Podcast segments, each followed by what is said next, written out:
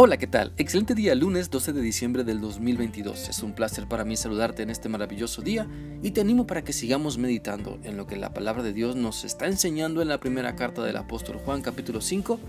Este día vamos a leer el versículo 10, el cual dice así. El que cree en el Hijo de Dios acepta ese testimonio, pero el que no cree en lo que Dios ha dicho está diciendo que Dios es mentiroso, porque ese no cree en él en el testimonio que Dios da acerca de su Hijo.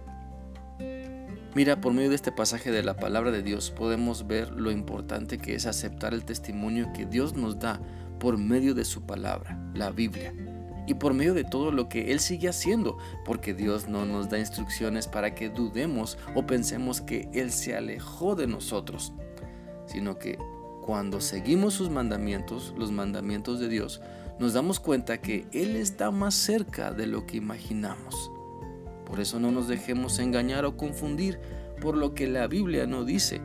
Vayamos a su palabra y démonos cuenta de su voluntad. Por eso este pasaje nos confirma que Dios mismo ha dado testimonio de su Hijo Jesucristo. Antes que Cristo viniera a este mundo, Dios se encargó de revelar lo que iba a suceder por medio de los profetas. Cuando Jesús nació, Dios se encargó de revelar al mundo lo que estaba sucediendo.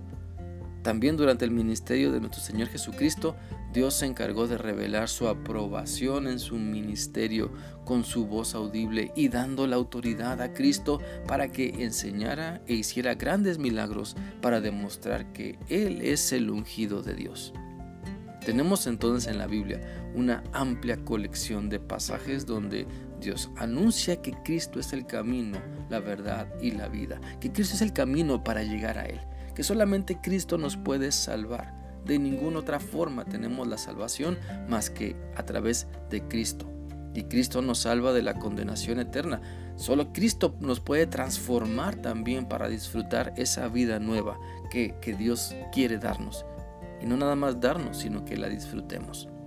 Por eso la Biblia dice en 2 Corintios 5, 17 y 18 lo siguiente. Si alguien está unido a Cristo, se convierte en un ser nuevo que ha dejado lo viejo atrás y está totalmente renovado. Todo lo nuevo viene de Dios, quien nos ha reconciliado con Él a través de Cristo y nos ha dado el trabajo de reconciliar a toda la gente con Él.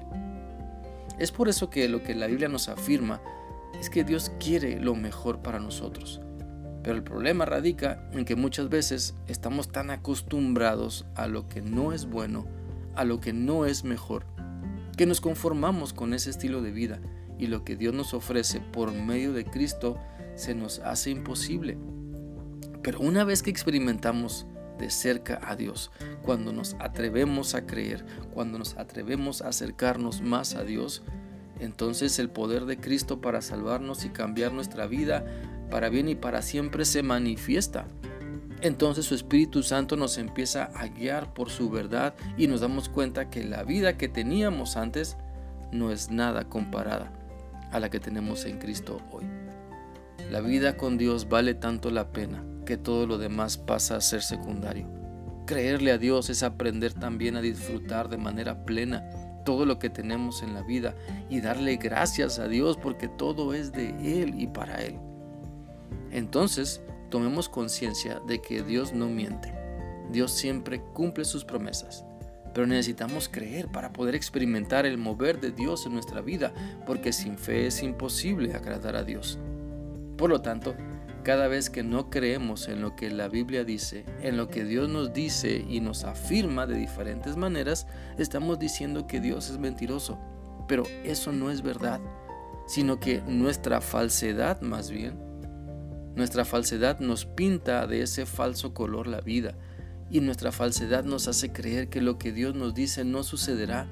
Sin embargo, necesitamos reconocer que Dios no miente, que Él es fiel y verdadero, que nosotros somos los que necesitamos de Él para salir de las mentiras que hemos estado creyendo y que no nos dejan disfrutar nuestra vida en Cristo.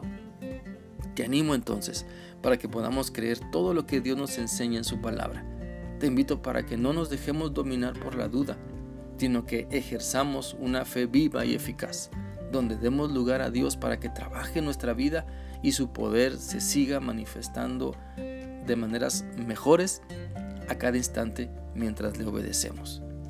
Espero que esta reflexión sea útil para ti y que sigas teniendo un bendecido día lunes. Dios te guarde. Hasta mañana.